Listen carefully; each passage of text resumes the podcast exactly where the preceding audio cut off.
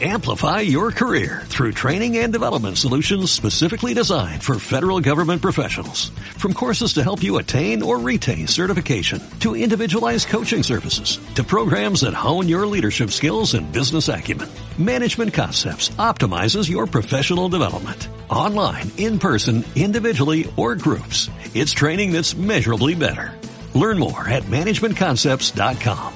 That's managementconcepts.com. Bienvenidos a Radio Libertad Constituyente.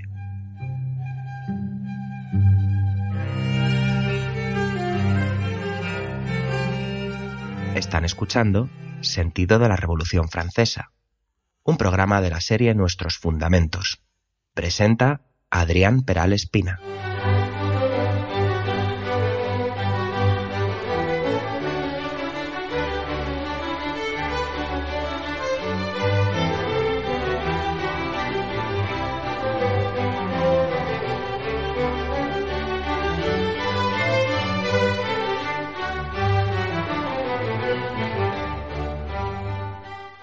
¿Qué tal, queridos oyentes? ¿Cómo estáis? Soy Adrián Peral Espina y voy a comenzar un nuevo programa de la serie de nuestros fundamentos de Radio Libertad Constituyente, dedicado, como siempre hago, al análisis de la Revolución Francesa, usando como guía el libro Teoría Pura de la República de Antonio García Trevijano, el primer libro de su obra, Teoría Pura de la República, llamado en la edición que yo tengo Actualidad de la Revolución Francesa. Veíamos la semana pasada cómo el azar y la fortuna intervinieron en los acontecimientos de la Revolución Francesa. Y analizamos, empezamos nada más que a, estudiar y, y a leer lo que nos explica Antonio García Trevijano en su capítulo Revolución del Azar y la Fortuna. En este capítulo lo que hace es un paréntesis para analizar los cuatro hechos que han ocurrido hasta ese momento que ha narrado él hasta ese momento en su libro. Esos cuatro hechos narrados hasta el momento son, en síntesis, los fundamentales son la toma de la Bastilla del 14 de julio, la abolición de los derechos feudales en la noche mágica del 4 de agosto, la marcha de las mujeres a Versalles, llevando a la familia real desde Versalles a las Tullerías, y por último la fuga, la huida del rey. Y decíamos la semana pasada que esos hechos narrados hasta ese momento tenían como factor común algo que los hacía incompatibles con una finalidad revolucionaria. Ese algo era el azar, lo que impide ver una finalidad revolucionaria, una misma causa motriz o un mismo propósito revolucionario en esos cuatro hechos que hemos visto hasta ahora es que en ellos intervino el azar, con lo cual no fueron el propósito mm, o el proyecto voluntario de, de nadie en concreto.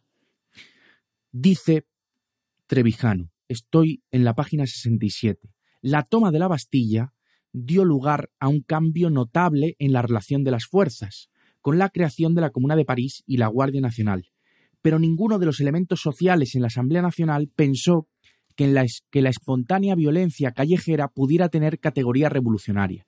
Fijaros, el rey comete eh, el error de destituir a Necker el 12 o el 13 de julio antes de la toma de la Bastilla. El despido de Necker, que era el primer ministro, que era muy popular, fue la chispa que encendió la violencia callejera. Los electores de París, como medio de defensa para ese golpe militar que estaba preparando Luis XVI, deciden constituir una guardia municipal y tomar el poder del ayuntamiento. Es así como inicialmente se forma la comuna y la Guardia Nacional. Pero los electores, nunca, los electores de París, como ya analizamos en su momento, nunca tuvieron como finalidad la toma de la Bastilla. Eso fue algo de la, de la masa callejera de París, que quisieron ir a, a la Bastilla porque pensaron que allí iba a haber cañones, y pólvora. Bien, pues ese hecho fue fortuito, no respondió a una finalidad revolucionaria. Es el primero de los tres, de los, perdón, el primero de los cuatro que estamos analizando ahora para ver cuál fue la incidencia del azar y la fortuna en la Revolución Francesa. Otro fue la furia de campesinos que se produjo eh, como consecuencia del Gran Per a finales de julio de 1789. Esa furia campesina ocasionó un cambio en la relación de ciertas fuerzas económicas y sociales ligadas al feudalismo, dice Trevijano, pero nadie ideó la abolición de los derechos feudales como consecuencia de esa violencia. El tercer Estado, ni la Asamblea Nacional, contribuyeron en nada a esa violencia campesina, todo lo contrario, trataron de reprimirla. Fue espontánea esa violencia, y lo que tampoco se podía prever fue el resultado de esa violencia, que en, efecto fue la abolición de los derechos feudales y la noche mágica del 4 de agosto. Pero no hubo ninguna inteligencia que pudiese prever que la consecuencia de la violencia campesina fuese la abolición de los derechos feudales. Por eso, esos dos hechos, la toma de la Bastilla y la violencia campesina, aunque puedan tener cierta relación entre sí, son dos hechos independientes y sin, un mismo propósito, sin una misma finalidad. Digo que pueden tener alguna relación entre sí esos dos hechos porque en efecto los rumores eh, que escucharon los campesinos en las provincias de Francia pensando que la aristocracia iba a contratar hordas de bandidos que le robasen las cosechas, mm, esos rumores se alimentaron en parte por la violencia de París del 14 de julio aunque también nos cuenta Lefebvre que los campesinos en las provincias ya estaban en pie de guerra antes del 14 de julio y que algunos de esos hechos de violencia campesina eh, se, se produjeron en las provincias sin que conocieran siquiera los hechos del 14 de julio. Y en ocasiones, aunque los conociesen, fueron completamente independientes. Creo que os conté uno de, las, uno de los sucesos que ocurrió en una de las provincias francesas en donde un campesino borracho celebrando que el 14 de julio eh, se había tomado la Bastilla días antes, pues buscando más vino prendió fuego a una bodega y murió él y algunos más que estaban con él. Y lo que pensaron mm, los vecinos campesinos de su pueblo es que le habían tendido una emboscada, una trampa, los aristócratas, es decir, que la culpa de que ese hombre hubiese prendido fuego a esa bodega de forma accidental habían sido los aristócratas y la respuesta de eso fue, como en otros muchos municipios franceses de provincias y del campo, fue quemar los registros de, de la propiedad y quemar los castillos. Bien, seguimos con el análisis del azar y de los hechos que hemos estudiado hasta ahora. La marcha de las mujeres modificó sustancialmente la imagen social del monarca absoluto, puesto que eh, le hicieron descender casi desde los cielos de Versalles hasta el suelo de París. Pero ni siquiera ellas imaginaron que ese cambio forzado de residencia pudiera ser un factor revolucionario. Ellas ingenuas pensaban que si el rey y su familia estaban en París, pues el pan llegaría a París y que no pasarían hambre, pero no querían cambiar mm, la estructura de poder del régimen eh, monárquico, no querían ni separar los poderes, ni querían eh, eh, una representación distinta en la asamblea, ni querían mm, nada. Mm, era, era una creencia falsa la que motivó que las mujeres asaltasen Versalles y los llevasen a los reyes a, París. Y esa creencia falsa era eh, que era casi un acto de fe pensar eh, que no iba a faltar pan en París porque estuviese allí el rey. La huida del rey y su detención, que también fue, fue fruto de la fortuna, porque por bien poco el rey no fue capaz de pasar la frontera de Francia, iniciaron realmente la revolución. Dice don Antonio, antes de esa huida, esos tres hechos fortuitos, inconexos, fueron causados por tres pequeños colectivos diferentes, marginados de la acción política. Son hechos fortuitos, son inconexos, responden a causas y a motivaciones distintas, pero eso no quiere decir que no tengan, que no guarden alguna relación entre ellos. Y los enumera, dice, turbamulta urbana es la que toma la Bastilla, conglomerado campesino la que provoca la violencia campesina que después da lugar a la abolición de los derechos feudales, y la masa femenina actuando sin concierto y con distinta finalidad la que consigue trasladar a las Tullerías a la familia real. Fueron acciones azarosas sin causa final, es decir, sin causa final significa sin un propósito, sin una finalidad, sin una inteligencia que las impulsara y eh, preveyera el resultado de esas acciones. Simples factores, sigue Trevijano, de la suerte modificaron las condiciones objetivas de un proceso legal de reformas en el Estado. Es decir, fue la suerte lo que modificó ese, las condiciones objetivas, dice, de un proceso legal de reformas en el Estado. Hasta ahora no había más que un proceso de reforma que condujo a la revolución. Fue un proceso de reformas que propició después la revolución, del que estaban excluidos precisamente esos factores. Claro, en el proceso de reforma legal que tenían previsto, que tenía previsto quien ostentaba el poder y la monarquía, excluía por completo en, los, en el propósito eh, que impulsaba a la reforma política de ese, del antiguo régimen de la monarquía absoluta, estaba excluido por completo esas acciones azarosas que modificaron las condiciones objetivas, que modificaron la situación en la que eh, estaba el, el poder en Francia en 1789. Lo cual, sigue Trevijano, obliga a traer el azar y la fortuna a una reflexión sobre los hechos extrapolíticos que propiciaron la rebelión nacional con el arresto del rey dos años después de la toma de la Bastilla. Fue la toma el arresto del rey en Barents lo que propició un año después, el 10 de agosto, más de un año después, el 10 de agosto del 92, realmente la rebelión nacional que daría lugar a la suspensión de la monarquía el 10 de agosto del 92 y después a proclamar la República. Dice, esto no quiere decir, continúa Trevijano, que los tres hechos azarosos que acabamos de describir tuvieran el mismo grado de improbabilidad, ni que carecieran de toda relación entre ellos. Esto es importante. Pero vamos a hacer una pequeña pausa y continuamos. Estimados asociados, como seguramente habréis observado, este año de 2017 se ha iniciado ofreciendo un amplio panorama de acción para el MCRC que nuestro presidente y fundador, don Antonio García Trevijano, tiene previsto explotar al máximo preparando múltiples actos presenciales por su parte, a empezar de forma prácticamente inmediata. A nadie debe escapársele que, para ello, el MCRC debe disponer de los recursos necesarios para respaldar toda iniciativa que intente ser llevada a la práctica. Dichos recursos provendrán mayoritariamente de las cuotas que, como asociados, entre todos seamos capaces de aportar. Desde ese punto de vista, la Junta Directiva del MCRC agradece enormemente el esfuerzo realizado por todos aquellos asociados que, a lo largo del pasado año 2016, decidieron aportar sus cuotas voluntarias, y ruega que este año su voluntad de colaboración no disminuya, sino todo lo contrario, se incremente, gracias tanto a una mayor proporción de aportaciones en relación al total de asociados actuales, poco más de mil, de los que en promedio aportaron cuota una cuarta parte el año pasado, como gracias al objetivo que desde hace tiempo ha sido fijado consistente en duplicar nuestro número, haciendo que cada asociado consiga la incorporación de como mínimo una persona más a nuestro movimiento.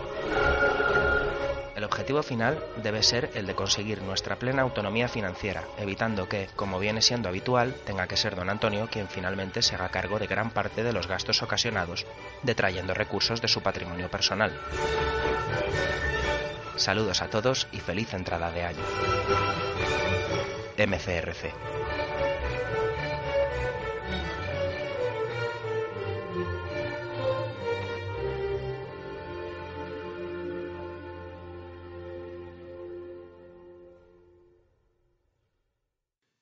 Seguimos, queridos oyentes. Decíamos que el hecho de que los tres hechos azarosos que acabamos de estudiar eh, fueran fortuitos no significa que fuesen eh, todos, que tuviesen todos el mismo grado de improbabilidad, ni que carecieran de toda relación entre ellos.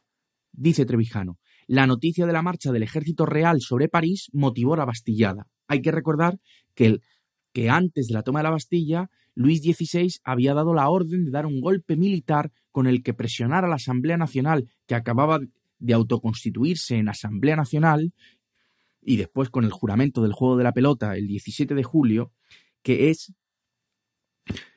que es la que propició la toma de la Bastilla. Eh, los rumores, o sea, la noticia de la marcha del ejército real sobre París motivó la Bastillada. Los rumores de venganza de la aristocracia feudal contra los campesinos, como reacción por los sucesos del 14 de julio, en parte, derivaron directamente de ellos. Es decir, la violencia campesina derivó de los rumores de venganza de la aristocracia, rumores que no eran ciertos. La aristocracia no quería tomar ninguna represalia contra los campesinos propietarios de tierra por los hechos del 14 de julio. Fue una paranoia colectiva que ocasionó una violencia campesina, la quema de los castillos, la y de los registros de la propiedad que luego dieron lugar a la abolición del feudalismo.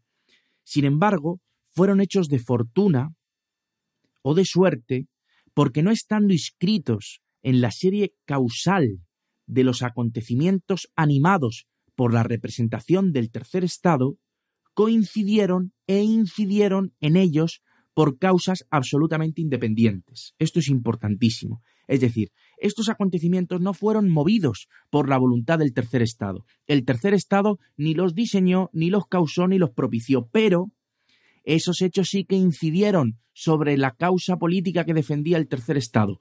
Esos hechos que hemos eh, estudiado, aunque azarosos, favorecieron la causa del tercer estado. Dirá más adelante Trevijano, Júpiter propiciaba la revolución que los franceses no hacían, porque todo lo fortuito favoreció la causa del tercer estado, porque todo lo fortuito, todo lo azaroso, esos eh, cuatro hechos, he dicho tres antes, pero no los cuatro, el más importante, el cuarto, el arresto del rey. El arresto del rey fue casi tirar una moneda al aire. Si hubiese caído de otro lado la moneda, el rey hubiese salido de Francia y toda la historia de la revolución hubiera sido distinta. Pocas veces se ve en la historia como un hecho concreto, un hecho particular, determina de tal manera los acontecimientos futuros. Lo que estaba lo que sucedió, el análisis que podemos hacer de esos cuatro de esos cuatro hechos es que, como sucede en las grandes catástrofes naturales, todo lo fortuito acentúa la miseria de los miserables en este caso tendrá que entenderse como miserable la suerte del rey, porque todo lo que sucedía le era, le era contrario. Y aquí llegamos al momento de la reflexión más difícil y más profunda eh, que hace Trevijano, y es cuando dice que la historiografía, que los historiadores no tienen en cuenta la importancia del azar y la fortuna en la fermentación revolucionaria, es decir, en la chispa que hizo posible la revolución olvidó la historiografía, dice Trevijano, las enseñanzas de Maquiavelo y de Montesquieu. Y voy a leeros la cita célebre de, mm, que tantas veces Trevijano nos ha explicado de Montesquieu. Si el azar de una batalla, o sea, una causa particular, arruina un Estado, había una causa general que lo debía hacer perecer por una sola batalla. Centrémonos ahora en el hecho azaroso de que el rey fuese arrestado, fuese apresado en Barents. El azar de esa batalla hizo perder a la monarquía el poder, la hizo sucumbir y seguramente la llevó al cadalso. Pero el hecho de que haya perdido esa batalla no se explica solo por esa causa particular, sino que hay una causa general que la determina es difícil entender cuando hay una mezcla de, de causa particular y causa general, qué es lo que determina los hechos. Mi interpretación es que don Antonio nos quiere decir aquí que la cuestión particular es determinante para el suceso, pero que no se explica si no es porque ha habido una causa general en la que se inscribe esa causa particular. Y me recuerda a la cita de Nietzsche en su libro Cómo se filosofa a martillazos, que dice, que nos explica el error de la confusión de causa y efecto. Dice, no hay error más peligroso, dice Nietzsche, que confundir el efecto con la causa. Para mí es la depravación propiamente dicha de la razón. Y pone un ejemplo. Imaginemos el joven que se debilita prematuramente. Sus amigos afirman que la, que la culpa de, de su debilidad la tiene tal enfermedad. Yo afirmo, dice Nietzsche, que el hecho de que ese joven haya enfermado, el hecho de que no haya resistido a la enfermedad, es la consecuencia de una vida empobrecida, muy duro Nietzsche. Es consecuencia de un agotamiento congénito. y pone otro ejemplo. El lector de diarios dice que tal partido labra su propia ruina por tal error. Dice Nietzsche, mi política superior, en cambio, dice que un partido que comete tal error está arruinado, que ha perdido la seguridad de sus instintos. Y concluye Nietzsche, todo error, en todo sentido, es la consecuencia de degeneración de los instintos, de disgregación de la voluntad. Lo malo queda así definido, como disgregación de la voluntad. Todo lo bueno es instinto y por ende fácil, necesario, libre. A ver si soy capaz de explicaros esto. Cuando Luis XVI comete, comete error tras error, querer dar un golpe militar después de su sesión real del 23 de junio, que tiene como consecuencia la toma de la Bastilla y que no se atreve a, continuar con esa lucha, que se asusta y, se, y, la consecuencia de eso es que consagra los crímenes de la Bastilla en un Tedeum y se confía a los diputados de la Asamblea, es decir, una disgregación de la, de la voluntad porque hace hoy lo contrario a lo que decidió ayer, o cuando el rey comete el error, el gravísimo error de querer huir de las tullerías y salir de Francia, escapar para unirse a los ejércitos de, del emperador austriaco Leopoldo, su cuñado, ese error no es la causa del fracaso de la monarquía, sino es la prueba de que la monarquía está perdida. No es una causa particular, azarosa, la que le hace perder a Luis XVI la monarquía. Es que hay una causa general que explica su error. Eso es lo que eh, quería explicaros con la cita de Montesquieu y la cita de Nietzsche. Que el hecho de que la monarquía cometiera error tras error es la prueba de que, de que no tenía confianza en sí mismo, de que había una causa general que la derribaría, que había una causa general que la haría perecer por una causa particular. Pero la pregunta que nos debemos hacer es, ¿y si no hubiese existido esa causa particular, la monarquía hubiera se hubiera ido al garete de igual manera? Claro, don Antonio, en esa cita, esa cita parece que nos invita a, creer en el determinismo, que cuando algo concreto determina un hecho, no es una causa particular lo que lo ha determinado, sino que es una causa general la que explica que haya podido producirse esa causa particular, que la causa particular está determinada por la causa general y no la causa general por la particular. Esa cita nos puede invitar al determinismo, pero es lo contrario lo que nos quiere explicar don Antonio. Don Antonio nos dice que en la historia cabe el azar y que la causa particular aunque se explique por una causa general, influye en la determinación de la historia, porque si no fuese así, la historia estaría determinada, y donde hay determinismo no hay libertad. La manera brillante, quizá uno de los pasajes más bonitos del libro Teoría Puro de la República, es el que voy a leer y con el que voy a terminar el programa, que une, casa esta contradicción aparente entre lo particular y lo general entre el determinismo y el azar. Pareciera que la, que, eh, que la cita que he dicho antes de que la causa particular no se explica sin una causa general nos invita al determinismo, puesto que todo lo particular parece estar determinado por una causa general. Pero no, no, no, es esa la lectura adecuada. Creo que no es ese el sentido, la interpretación que debemos dar a esta cita que nos trae don Antonio de, de, Montesquieu. Fijaros cómo explica, cómo casa el determinismo de lo general con el azar de lo particular, del hecho concreto. El determinismo asoma como ley de la generalidad, mientras que el azar reclama sus dominios sobre la particularidad. La ley de los grandes números excluye la probabilidad del azar. En lo infinito, o lo eterno, lo probable sucede siempre. La realidad política es tanto más azarosa cuanto más particular. No se trata de que los tres factores de fortuna mencionados oscilaran entre la causa eficiente y final de la revolución, como pensaba Berson del Azar. Incidieron en la causa política del tercer Estado sin estar relacionados previamente con ella. Pues queridos oyentes, lo dejo aquí. La semana que viene continuaré con la explicación eh, de esta cita tan bonita de la página 69 de Teoría Pura de la República. Hasta la semana que viene.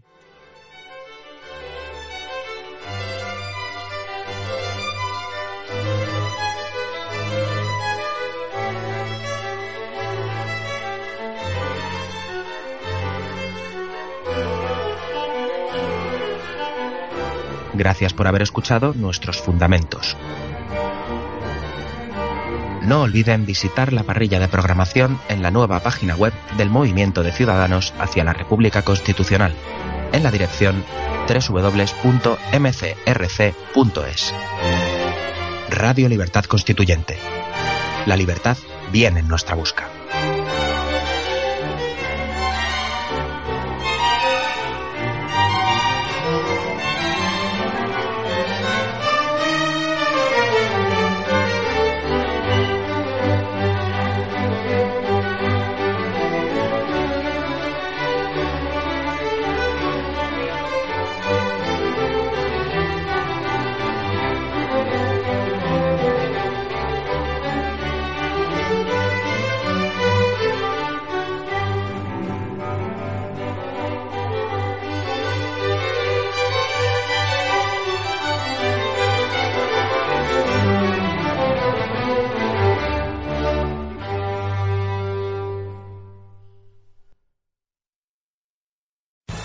Amplify your career through training and development solutions specifically designed for federal government professionals. From courses to help you attain or retain certification, to individualized coaching services, to programs that hone your leadership skills and business acumen, Management Concepts optimizes your professional development. Online, in person, individually, or groups. It's training that's measurably better. Learn more at managementconcepts.com. That's managementconcepts.com.